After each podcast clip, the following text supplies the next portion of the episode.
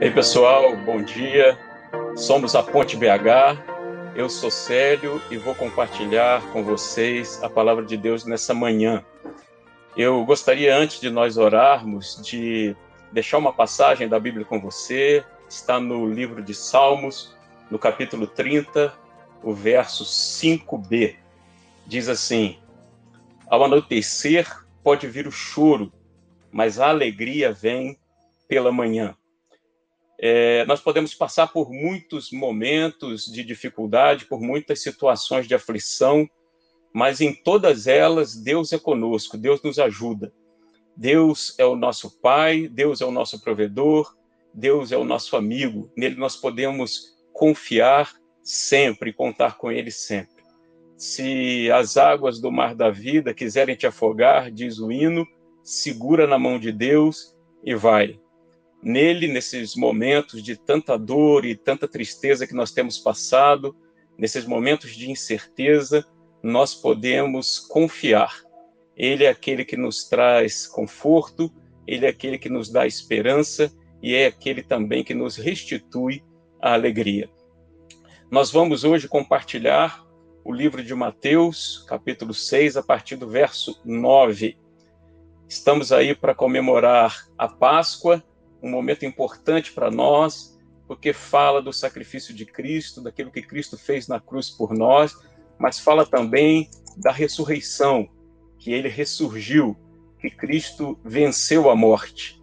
E nada melhor para celebrar a Páscoa do que nós darmos continuidade a essa série sobre o Pai Nosso, onde nós estamos aprendendo um pouco mais a respeito do Pai e também nós podemos ver ali no Pai Nosso que nós devemos pedir e devemos esperar receber de Deus o seu perdão, o seu livramento, ou seja, tudo aquilo que nós necessitamos. Então, vamos é, orar agora e depois ler Mateus a partir do verso 6, é, que é a oração do Pai Nosso.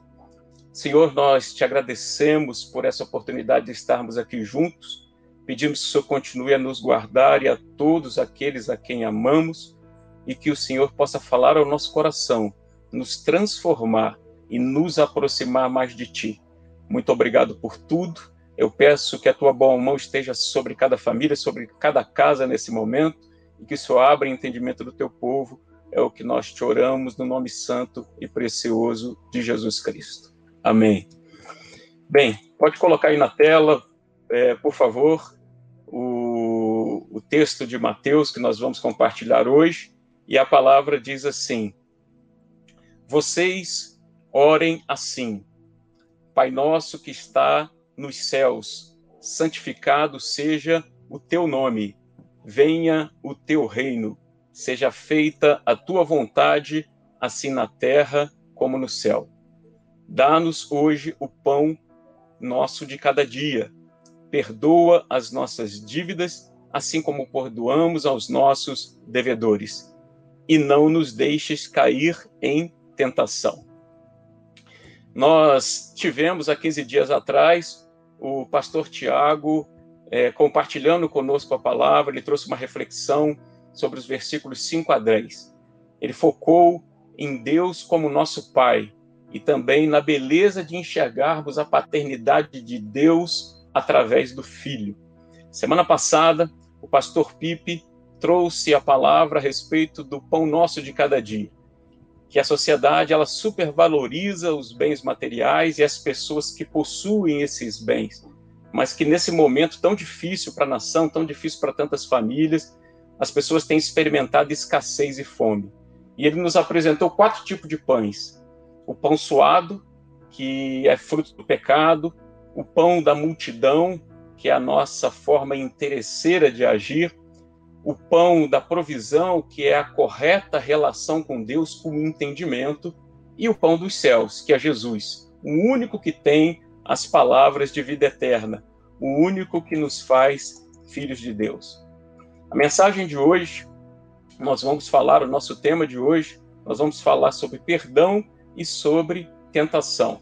E eu dividi, pode colocar aí, por favor, eu dividi essa palavra em quatro pontos aí a oração, as justiças, o perdão e a tentação. Pode, por favor, passar para o próximo slide. Nós vamos começar falando agora sobre a oração. E aí o tema oração eu dividi em três pontos que eu quero compartilhar com vocês. Começando pela questão da prática da oração. A prática da oração, sem dúvidas, é algo que Jesus nos incentivou a fazer, não apenas com a sua vida, com o seu exemplo, mas também com o seu ensino. Junto com o discurso da despedida que está no Evangelho de João, o Sermão do Monte é um dos mais longos pronunciamentos de Jesus no Novo Testamento. E Jesus faz esse pronunciamento do Sermão do Monte na qualidade de mestre, e um mestre com autoridade. Então, ali, com autoridade, o Senhor proferiu os ensinos desse sermão, onde está incluído, onde está incluída né, a oração modelo, a oração do Pai Nosso. No mesmo livro de Mateus, no capítulo 6, o Senhor não apenas nos ensina, mas ele também incentiva os seus seguidores a três práticas: o dar esmolas, o orar e o jejuar.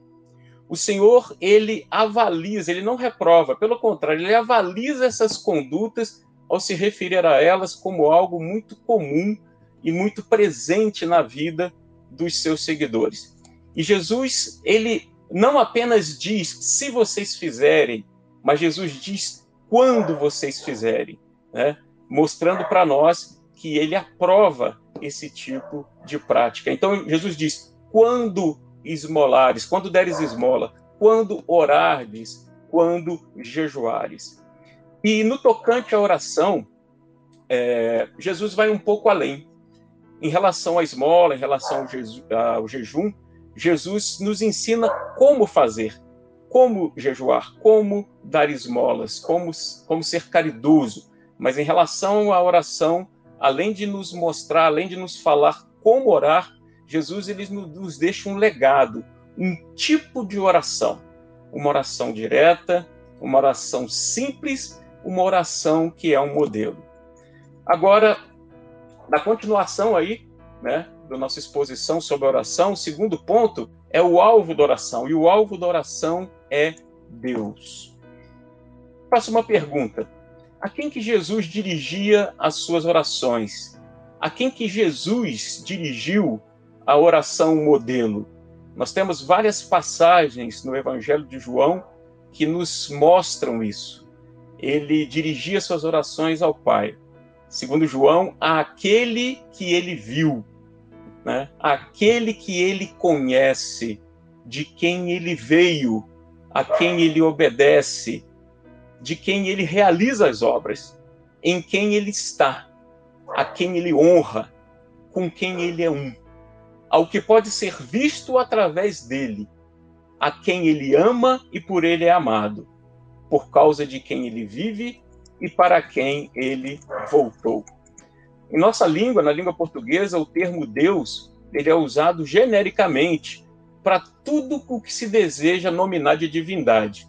Mas para nós, cristãos, Deus tem um rosto, Deus tem um nome, Deus é uma pessoa, é o Pai do nosso Senhor Jesus Cristo. Este é o único e verdadeiro Deus a quem Jesus ensina que nós devemos dirigir não apenas a nossa oração, mas devotar também toda a nossa vida, todo o nosso culto e toda a nossa oração. Então, o alvo não apenas da oração, mas o alvo de tudo aquilo que nós somos, até porque tudo aquilo que nós somos nos foi dado, nos foi doado pelo próprio Deus, deve ser Deus. É, voltar a nossa vida para Deus é retribuir a Ele aquilo que Ele já nos deu. Então, o alvo da oração, tudo aquilo que, todas as práticas que nós fazemos, tudo aquilo que envolve a nossa vida, e não apenas as práticas religiosas, devem ter como foco, deve ter como centro o Senhor, Deus.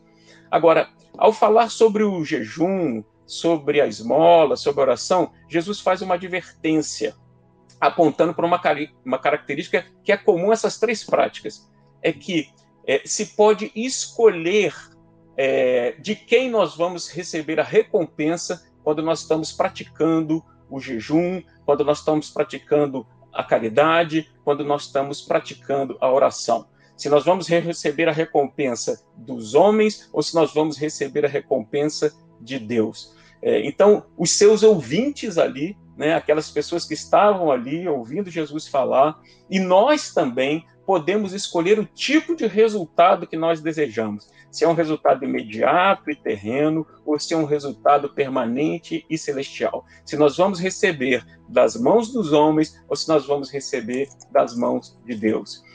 E Jesus ele chama atenção é, para esse fato porque ele quer ensinar como deve ser a nossa vida e a nossa prática. A vida e a prática daqueles que desejam segui-los, segui-lo em todos os tempos. E esse estilo de vida, ele deve ser sem egoísmo, porque o que Jesus está mostrando ali no seu discurso, e ele está comparando situações, ele está comparando modos de vida, é que o objeto e atitude dos religiosos, e é isso que ele está denunciando, é que eles estavam centrados em si mesmos e não em Deus. Eles estavam centrados nos seus próprios interesses e não nos interesses de Deus. Então, pensamentos, recursos, tempo, motivações, ações, tudo que recebemos, tudo aquilo que nós temos, todas as, as habilidades que nós temos, tudo aquilo que nós fazemos deve ser direcionado para Ele, deve ser posto à sua disposição. Por isso, Cristo expôs os religiosos e apontou que os seus seguidores deveriam agir diferentemente destes, em secreto, visando agradar a Deus, visando agradar ao Pai. Então ele diz: ajude em secreto, ore em secreto, jejue em secreto, pois assim só o Pai verá e ele recompensará vocês. Outro aspecto da oração é que a oração ela deve ser uma conexão consciente. Orar é uma escolha de nos voltarmos para Deus. E aí nós temos um texto também que eu peço que coloque aí, por favor. Orar é o ato de nos conectarmos com Deus, motivados pela admissão da necessidade que temos dele e pela consciência de quem ele é. Então, orar é um ato consciente de nós nos voltarmos para Deus. Agora, repare, ainda que orar seja uma escolha, seja essa escolha de nos voltarmos para Deus, e esteja então na nossa esfera aí de escolhas, né, que eu e você possamos escolher orar ou não, para Jesus, orar é um imperativo. Para Jesus, orar é uma necessidade. Para Jesus, orar é algo que, que deve ser intrínseco a nós que cremos nele, que professamos a fé no Senhor. Jesus Cristo e temos Deus como Pai, assim como Jesus. Agora, há um risco na oração. Tiago, ele afirma que nós não sabemos pedir, que nós não recebemos porque pedimos mal.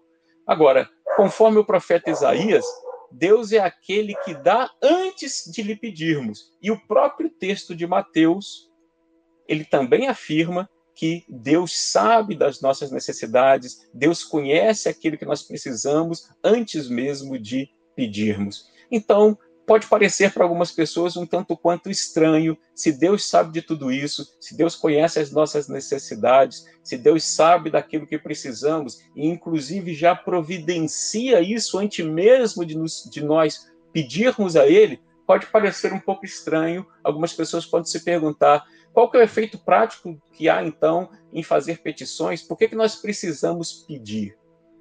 Eu não vislumbro outra finalidade no apresentarmos a Deus as nossas petições, senão como sendo um exercício de alinhamento com o próprio coração de Deus. Isso serve, então, para que nós reconheçamos a nossa dependência dele. É um processo gradual de aperfeiçoamento se nós de, nos deixarmos sermos guiados pelo Espírito Santo do Senhor.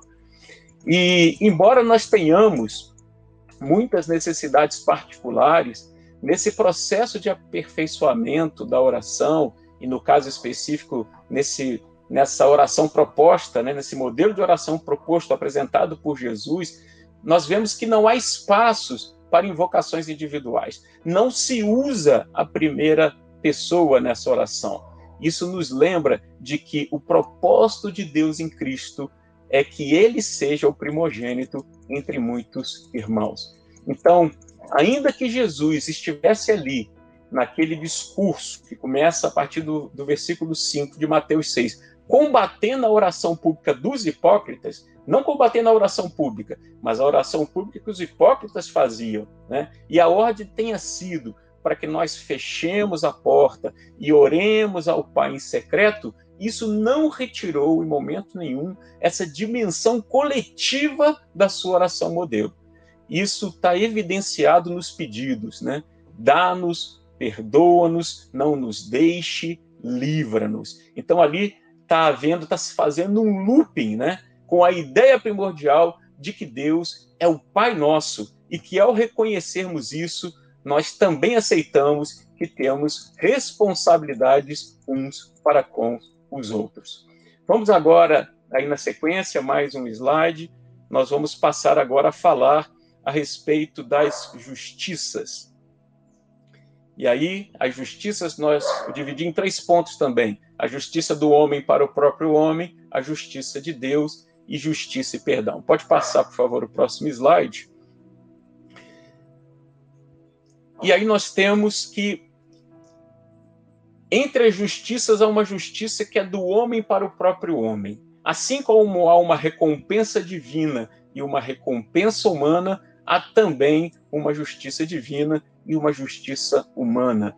E no capítulo 5 de Mateus 6, Jesus adverte os seus ouvintes de que eles teriam que excederem muito a justiça dos escribas e fariseus, porque o que desses se ouviam eram deturpações das escrituras, manipulações da lei de Deus em favor de interesses pessoais. Essa é a justiça dos homens, que é fruto do conhecimento humano, que é fruto do querer humano, que é um sistema em que o homem estabeleceu o padrão e é o seu próprio juiz, e Deus está excluído desse sistema. É um esquema, na verdade são regras convenientes criadas para nos absolver. Essa injustiça, não vou chamar mais de justiça, essa injustiça dos homens, ela não satisfaz a Deus, isso Cristo diz, e portanto, através dela, ninguém entrará no reino dos céus. Mas assim como existe essa justiça dos homens, que não é uma justiça verdadeira, que é uma justiça que nós não devemos seguir, existe a justiça de Deus.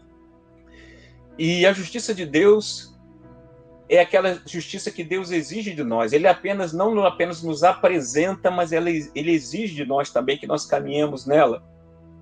E nós podemos pensar que não existe nenhum padrão que pode concorrer com aquilo que é apresentado, que é exigido por um Deus santo, que é o nosso Deus.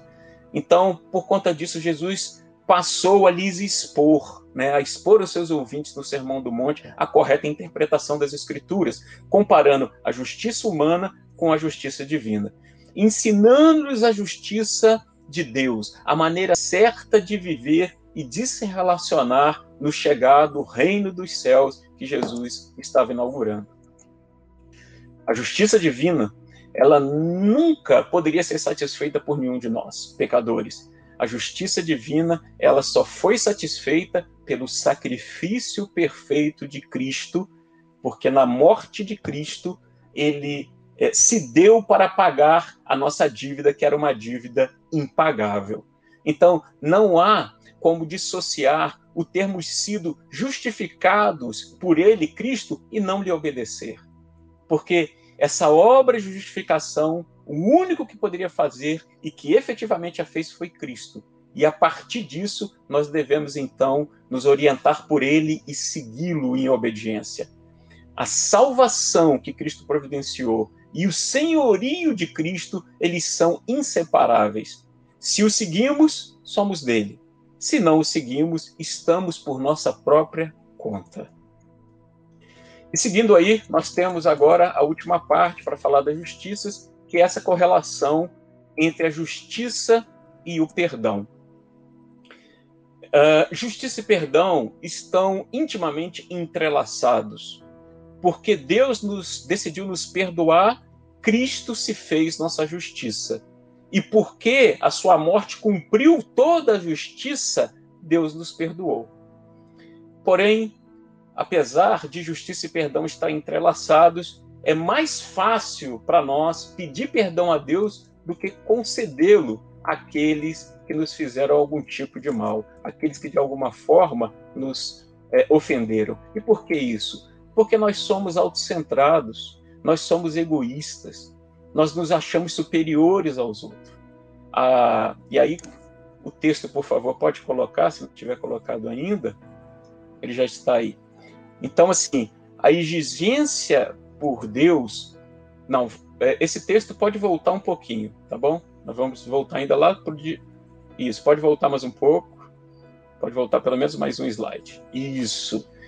Então, veja bem, uma, nós temos uma dificuldade em lidar com perdão, porque nós nos achamos muito merecedores do perdão, mas nós não temos essa misericórdia em relação aos outros. Né?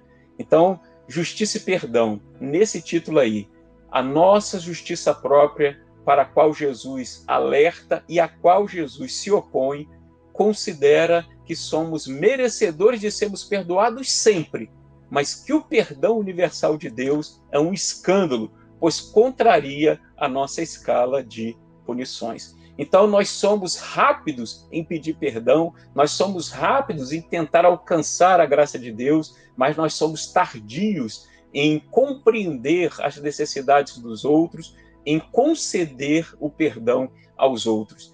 Geralmente, nós temos aí toda uma escala de justiça que está centrada na nossa justiça própria, onde nós é, já automaticamente nós já como, como, como se colocando como um juiz do outro, nós já estipulamos esse aqui é merecedor dessa punição, esse aqui é merecedor dessa punição mais grave. Então entender que Deus perdoa todos, todas as pessoas, que Deus oferece o seu perdão a todos, universalmente. Isso é um escândalo, porque dentro da nossa justiça própria existem algumas pessoas, e você provavelmente conhece alguém, e que algum dia você, se não pensa, já pensou a respeito dessa pessoa isso, você acha, não, aquele ali merece ser punido, aquele ali merece um castigo. E para alguns, inclusive, talvez em algum momento você possa até pensar, aquele ali merece merece um castigo ainda mais severo, uma punição ainda maior.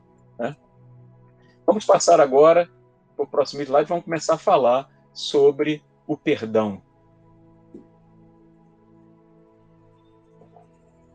E aí nós temos três pontos também para falar a respeito do perdão. O primeiro deles é que é, toda provisão que nós precisamos, toda provisão que nós necessitamos, ela está em Cristo.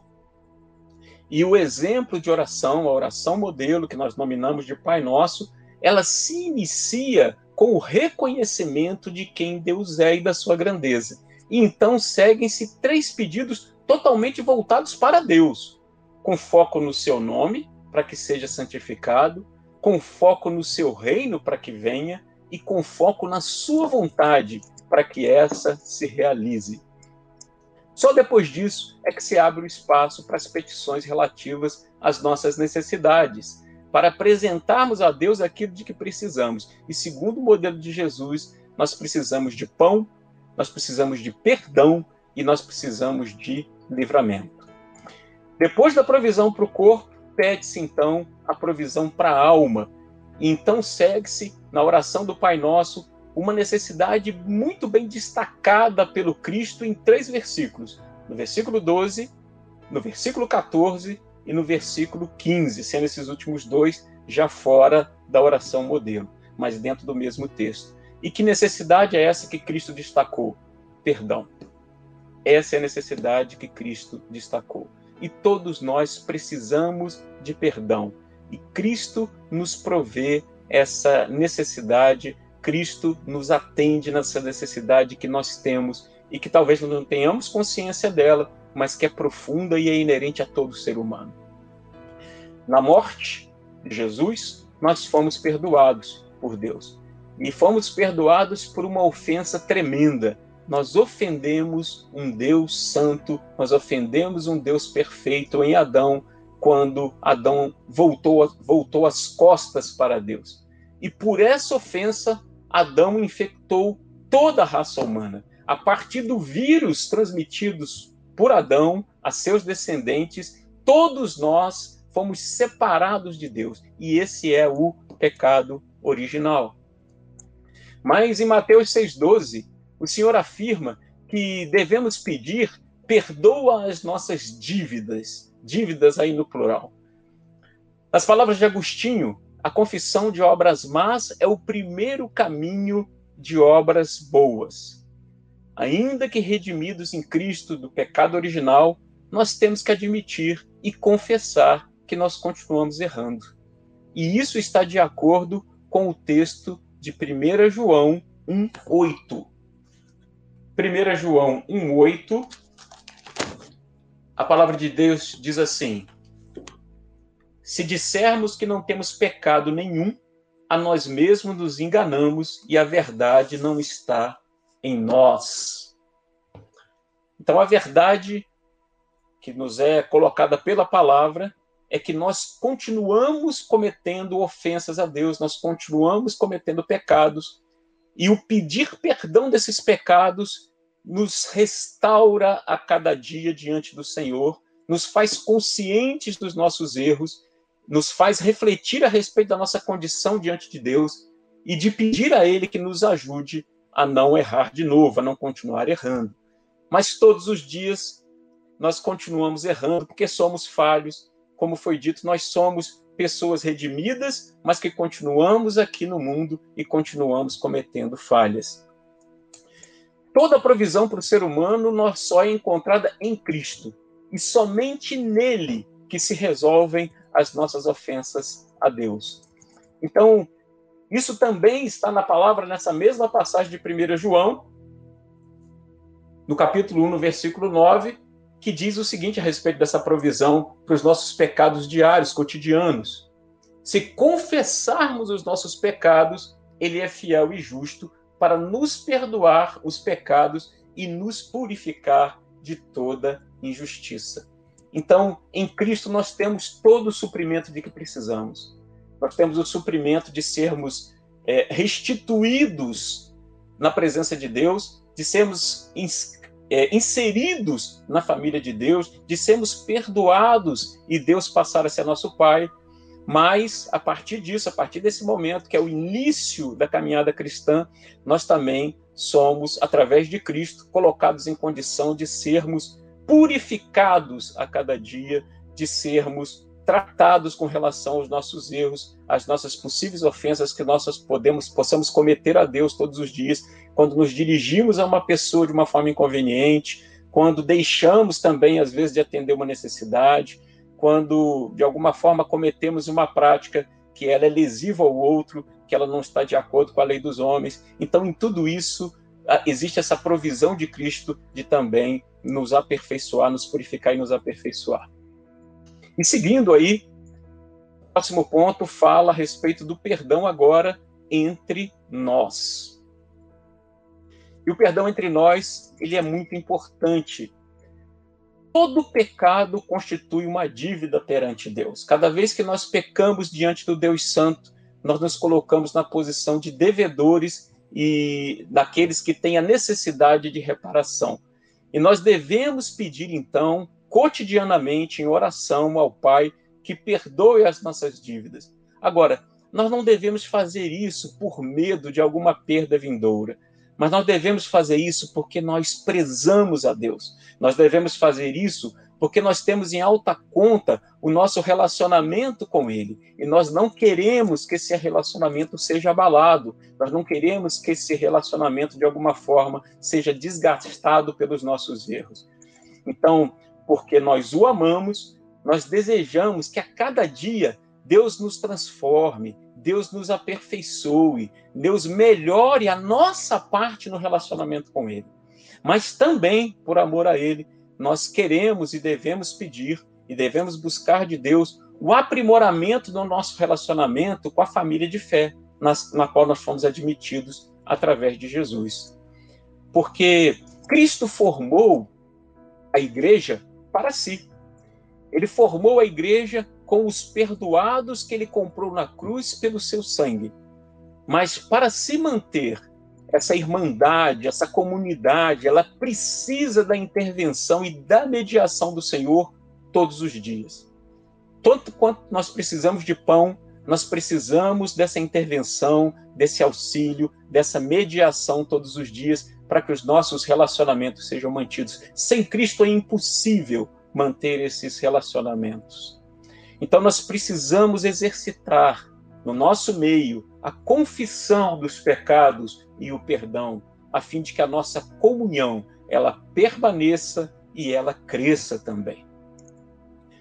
Tudo o que é vivo, tudo o que nasce está sujeito à enfermidade e à morte.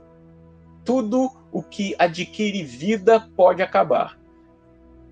Toda doença pede cura, necessita de cura, e assim também é com as nossas relações. Porque são vivos e os nossos relacionamentos são vivos, devem ser vivos, os nossos relacionamentos estão sujeitos a enfermar e a morrer. E o perdão é o remédio que cura, que restaura as nossas relações. Por isso é importante atentar que o amor de Deus, ele é incondicional, mas seu perdão, ele é condicional. A exigência de Deus para nos perdoar é uma forma de atrair a nossa atenção. E aí esse é o próximo slide. A exigência de Deus para nos perdoar é uma forma de atrair a nossa atenção, de tratar o nosso egoísmo e a nossa presunção e assegurar o ciclo de cura que o perdão proporciona. A nossa ofensa a Deus foi tremenda. Como nós podemos reter comparativamente os pequenos deslizes dos nossos semelhantes?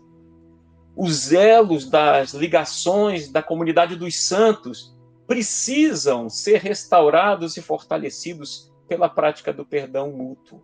Nós precisamos perdoar uns aos outros para que sejamos essa família que Deus deseja que nós sejamos.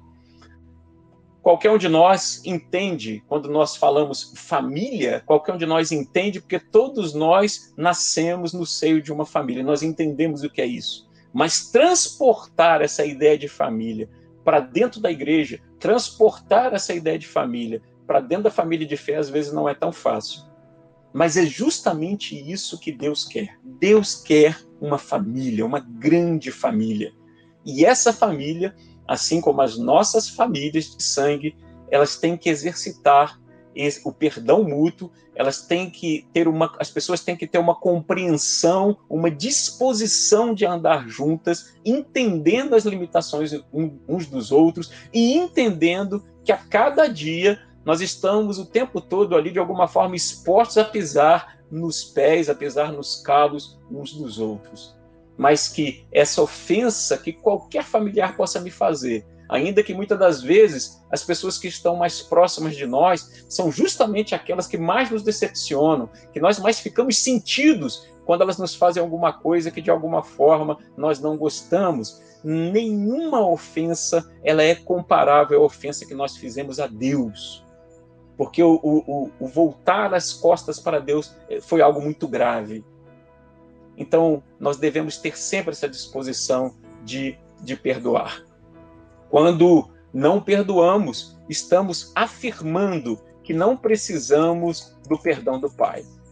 Que, mesmo que tenhamos cometido pecados, quando nós não perdoamos, nós estamos acumulando diante de Deus os nossos pecados. Nós estamos nos colocando acima do próprio Deus, acima do Altíssimo.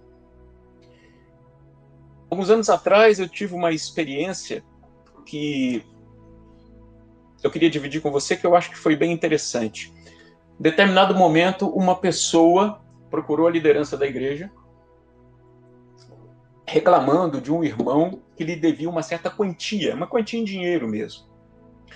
Não era um valor pequeno, era um valor até substancial para os padrões médios nossos, mas é, quando essa pessoa, esse devedor, foi contactado, viu-se que ele não tinha como pagar aquela dívida.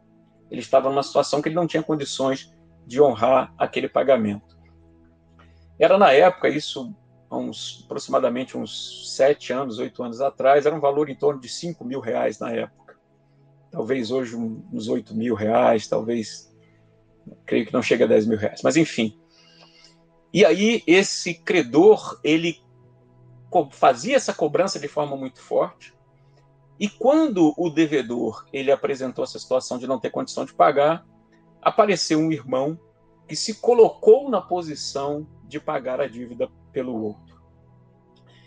E quando o credor foi chamado e foi comunicado a ele que estava se caminhando no sentido de uma solução para o problema, foi dada a ele uma oportunidade. Foi perguntado a ele: é, você estaria disposto a abrir mão de uma parte desse valor para que essa dívida fosse honrada? Você daria essa oportunidade à pessoa para que ela pudesse honrar essa dívida? E ele disse que não. Ele quis receber integralmente aquilo que lhe era devido, né? aquilo que era justo. E assim foi feito. O irmão entrou nessa história, interviu nessa história e pagou aquela dívida integralmente. O que que isso me mostrou de maneira muito forte na época? É que muitas das vezes, quando nos é dada a oportunidade de perdoar, nos é dado a chance de exercitar misericórdia com o outro. Nos é dado a chance de fazer o bem ao outro. E o que aconteceu em relação a esse credor é que ele recebeu integralmente tudo aquilo que ele queria, mas ele perdeu uma grande oportunidade ali de aprender que aquilo que Deus quer de nós é misericórdia, aquilo que Deus quer de nós é que nós sejamos como Ele, aquilo que Deus quer de nós é que nós, nós estendamos ao outro o perdão com o qual Ele nos agraciou, que nós estendamos aos outros o amor com o qual Ele nos ama. Bem, quando perdoamos, nós ficamos mais parecidos com Deus do que com nós mesmos. É, quando nós aceitamos a condição de sermos perdoados, como está a, a, ali em Mateus 6, 14 e 15, quando nós aceitamos a condição de sermos perdoados assim como nós perdoamos, nós devemos fazer isso porque nós compreendemos que é possível essa condição ser estabelecida, porque nós valorizamos é, aquilo que Deus valoriza e, vê, e Deus valoriza as pessoas. E eu, então, como seguidor de Cristo, eu me disponho a dar outra face, eu me disponho a andar mais uma milha, eu me disponho a também ser um restaurador de relacionamentos, a exercer compaixão, assim como Deus se compadeceu de mim em Cristo. Eu perdoo entendendo profundamente o coração do Pai Nosso e desejo sinceramente que venha mesmo o seu reino e que a sua vontade seja feita aqui na terra agora, hoje. O perdão, ele é central para o cristianismo. O perdão é importante para Deus porque ele promove dignidade, ele promove unidade, ele promove cura. Ao mesmo tempo que nós somos egoístas, nós também, na verdade, somos muito frágeis somos muito fáceis de se machucar. E a oração, o pedir perdão, o conceder perdão, nos restauram diariamente dos nossos erros, do nosso egoísmo e das nossas fragilidades. Eu quero agora fazer uma confissão para você.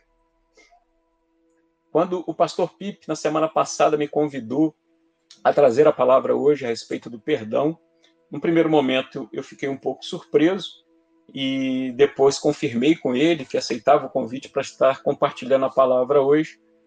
Mas é, é curioso como que Deus faz as coisas. Existe um, uma frase antiga, um dito antigo, né, que as pessoas usavam, falava assim: é, fulano não dá ponto sem nó, né, como quem diz assim, tudo que ele faz tem uma segunda intenção.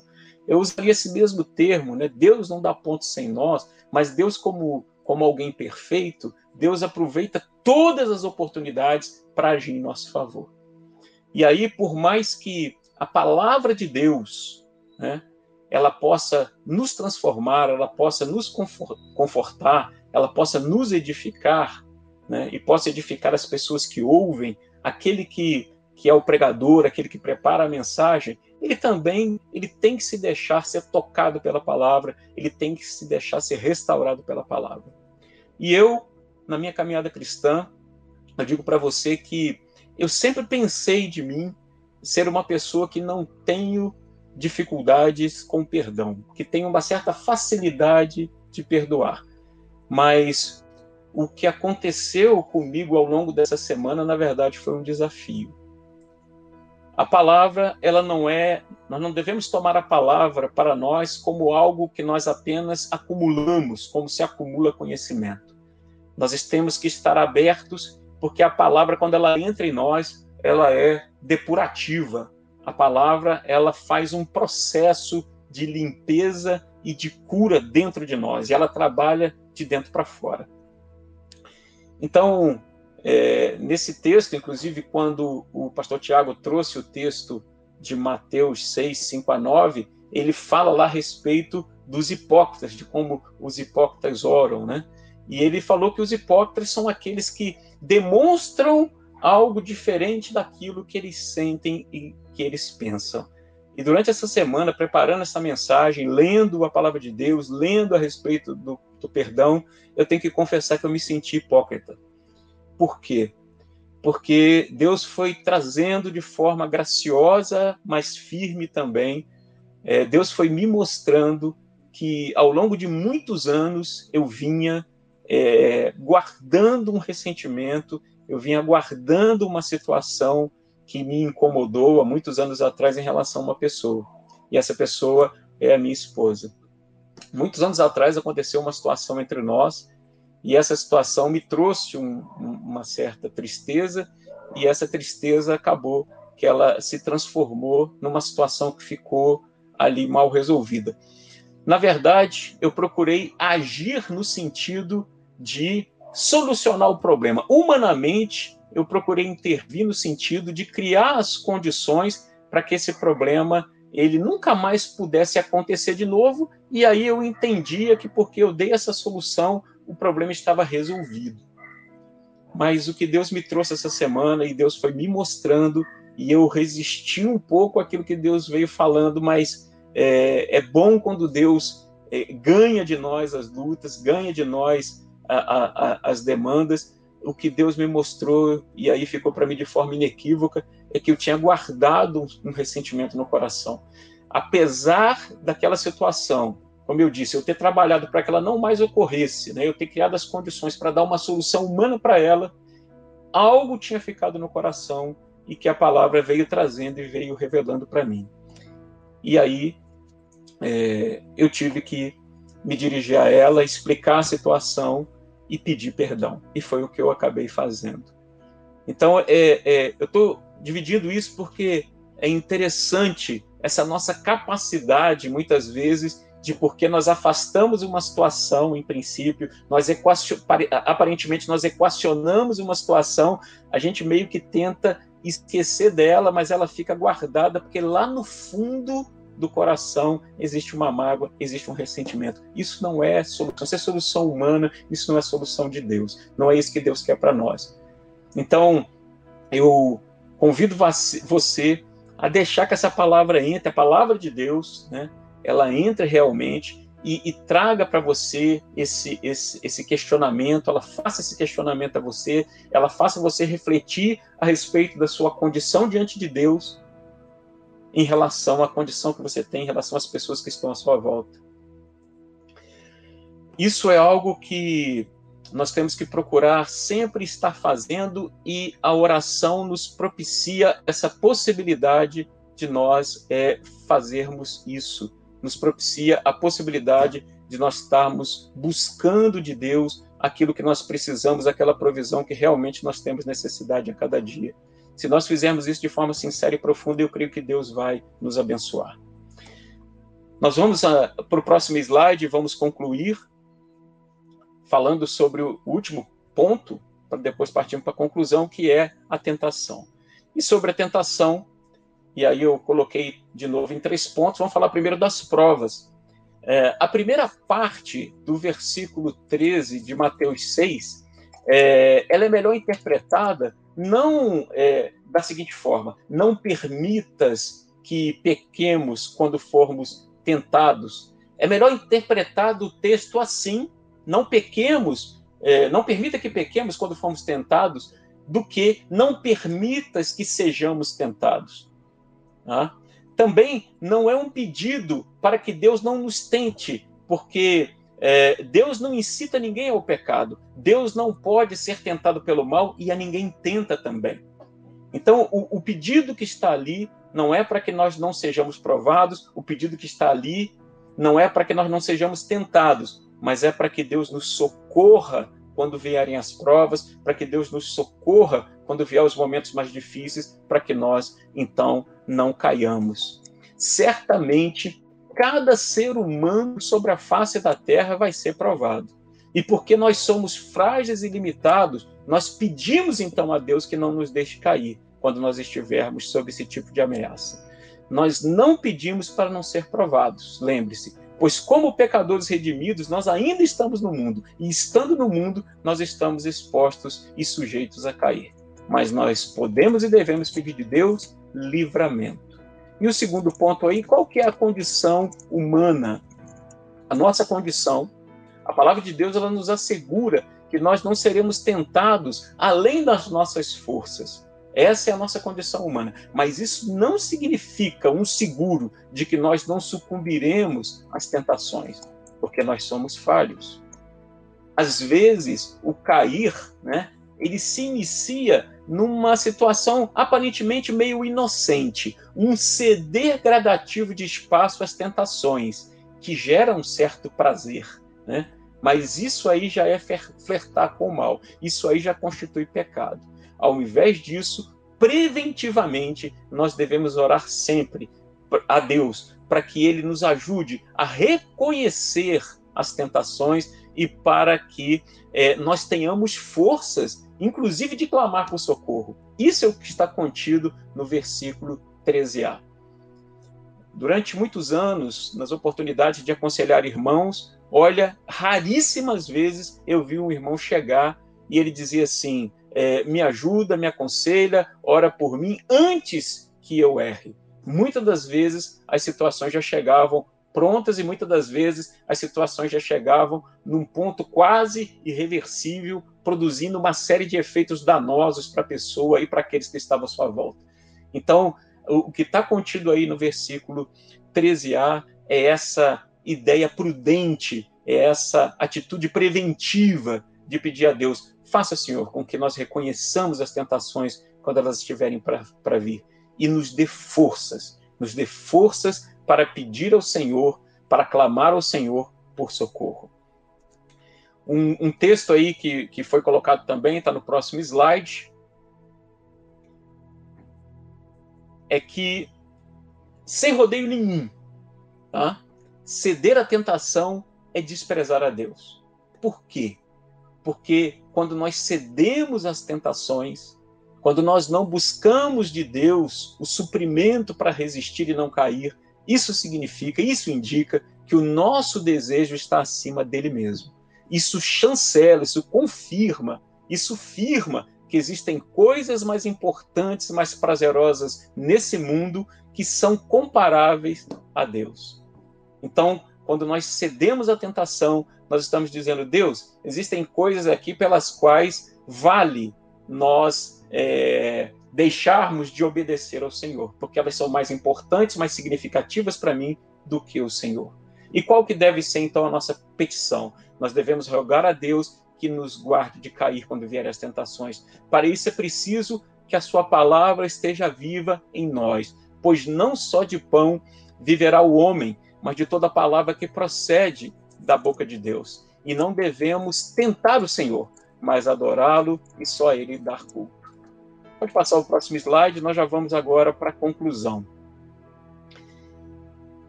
E aí, na conclusão, nós vamos ver que a oração modelo que está incrustada no Sermão do Monte, ela tem como pano de fundo o reino de Deus. Esse ensino de Jesus, ele não deve ser visto como uma lista de mercado, como um rol de preceitos, como versos para se recitar, como meras palavras que se possa enunciar é uma oração. E como toda oração, ela deve ser dirigida conscientemente a Deus. É um ato místico que se dá nesse contexto espiritual onde se opera a nossa ligação com Ele. Oração é caminho entre dois corações. Nesse momento de devoção, nesse momento de oração, nós devemos reconhecer com sinceridade a existência de Deus, a sua grandeza, a sua superioridade, a sua bondade, a sua justiça, a sua perfeição, o seu amor e jubilar. Nesse momento, não seja tímido, pelo contrário, seja ousado, né? E procure vislumbrar a grandeza do nosso Deus e procure realmente adorá-lo, cultuá-lo, né? colocá-lo no lugar que é devido a ele. A oração ela sem consonância com Deus, ela não faz nenhum sentido. Invertendo as frases do versículo 7 do capítulo 15 de João, nós temos a seguinte formação: Pedirão o que quiserem e lhes será concedido se vocês permanecerem em mim e as minhas palavras permanecerem em vocês. Importa, importa muito que as expressões dirigidas ao Pai, elas brotem de um coração sincero e redimido e não de lábios apressados ou mentirosos. Fora disso não há oração. E quando nós não perdoamos, estamos negando a nossa condição de ofensores que precisam dessa doação de Deus, que ele abra mão da sua justa ira e punição, né, e do direito à punição para poder nos redimir. Nós estamos pedindo a Deus que nos doe isso. Nós precisamos aprender com Deus também a doar com generosidade, a dar bons presentes, a perdoar de coração. Para isso, nós temos que nos livrar da culpa que corrói e do orgulho que faz, que nos faz olhar para nós mesmos, que, que nos ensimesma, né? que nos afasta das outras pessoas, inclusive do próprio Deus. Nós temos que abandonar a incredulidade e aceitar o perdão de Deus para que nós possamos perdoar outros. Mas, além disso, nós precisamos também do seu auxílio no exercício do perdão. Então, assim como o discípulo pediu, Senhor, ensina-nos a orar, nós devemos pedir, Senhor, ensina-nos a perdoar. Necessitamos aprender a pedir perdão, não de forma descuidada, mas com pesar, sem usar termos que mascaram, mas usando palavras exatas que nominem e descrevam exatamente o mal que nós fizemos ao outro, sem fugas, sem subterfúgios, sem desculpas, reconhecendo o nosso erro. É assim que nós devemos pedir perdão. Essa é a forma certa de pedir perdão.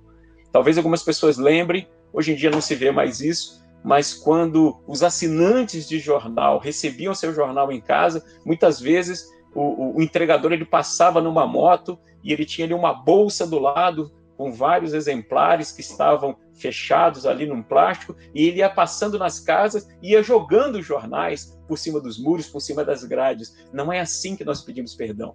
Nós temos que procurar olhar olho no olho e dizer ao outro: eu reconheço que eu errei com você e dar nome aos bois. Eu errei quando eu fiz isso, isso e isso e isso eu não deveria ter feito dessa forma. Isso não é correto diante de Deus. Então, por conta disso, desse erro que eu cometi com você, dessa falha que eu cometi com você, dessa ofensa que eu cometi com você, que eu reconheço agora, eu te peço que você, por favor, me perdoe. É assim que nós devemos fazer. Eu queria agora convidar você a orar e, e deixar um incentivo para você na nossa campanha. E porque quem tem fome tem pressa, eu queria te desafiar, você que já contribuiu, a dobrar sua contribuição. Nós chegamos aí a 50%, e se nós dobrarmos a contribuição, isso significa que rapidamente nós vamos chegar a 100%. E por que, que devemos chegar a 100% rapidamente? Porque quem tem fome tem pressa. Então não vamos esperar os próximos 30 e tantos dias que faltam. Vamos logo é, trabalhar para atingir um milhão e poder então é, é, disponibilizar é, esses alimentos para as famílias.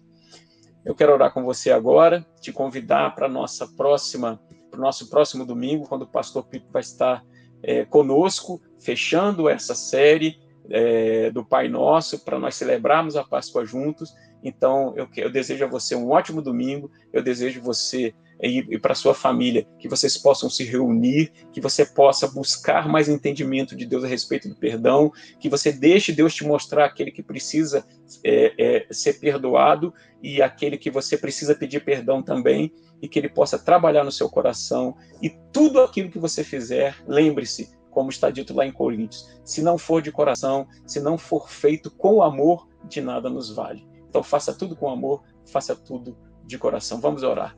Senhor, obrigado por esses momentos que tivemos juntos. Obrigado porque o Senhor nos mostra como grande é o seu amor por nós, por nos ter dado o teu filho, por nos ter perdoado na cruz através do, do, penoso trabalho da alma de Cristo Jesus. Eu peço agora por cada um dos meus irmãos, eu peço agora por cada uma das famílias que nos ouve, cada lar em que essa palavra entra, aqueles que estão nos assistindo agora, aqueles que nos assistirão depois. Eu peço a todos, peço pela nossa família de fé também, pela nossa igreja, pelas igrejas do Brasil, que o Senhor esteja infundindo no nosso coração essa palavra, que o Senhor esteja nos despertando e que o Senhor esteja capacitando a todos nós para perdoar para que nós possamos também ser perdoados por ti.